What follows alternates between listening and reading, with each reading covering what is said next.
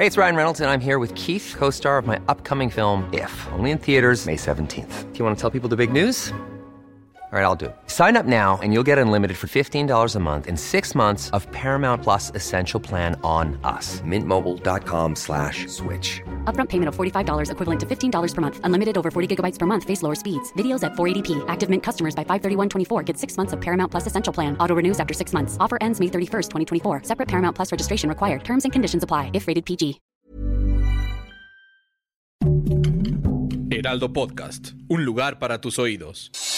Noticias del Heraldo de México.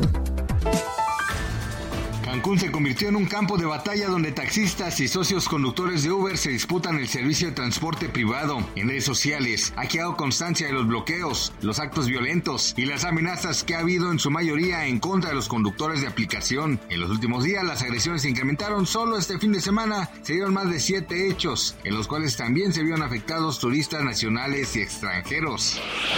Este miércoles 25 de enero será el tercer día de testimonios en el juicio en contra del exsecretario de Seguridad Pública Genaro García Luna, el cual se desarrolla en Nueva York, Estados Unidos, y es presidido por el juez Brian M. Cogan, el mismo que llevó el proceso del narcotraficante Joaquín Guzmán Loera, alias El Chapo, quien ahora purga una sentencia de cadena perpetua en Colorado. El exfuncionario durante los gobiernos de Vicente Fox Quesada y Felipe Caldeón Hinojosa es acusado de haber permitido que se expandiera el imperio del cártel de Sinaloa, del cual habría recibido millonarios sobornos, con la intención de permitirles traficar cocaína colombiana al país vecino, que ahora lo juzga.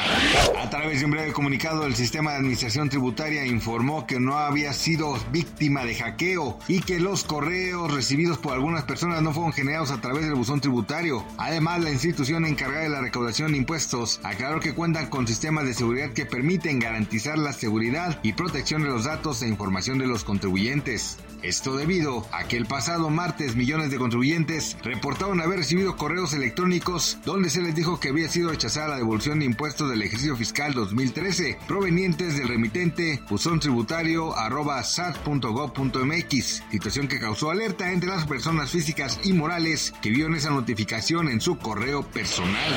El conflicto entre Rusia y Ucrania cada día sube más de tono por los países aliados que accionan contundentemente a favor de los involucrados. En esta ocasión el Kremlin de Moscú enfureció debido al acuerdo del envío de tanques Leopard 2 que Alemania le prometió al país en conflicto. Ante este el país con la extensión territorial más grande del mundo prometió que quemará los vehículos occidentales, además de que critican fervientemente la clara provocación. Ahora personajes relacionados con el presidente Vladimir Putin piden a Bundestag, el órgano federal supremo legislativo de la República Federal del país de Europa Occidental, sea bombardeado después del drástico cambio de decisión de proporcionar dicha artillería pesada.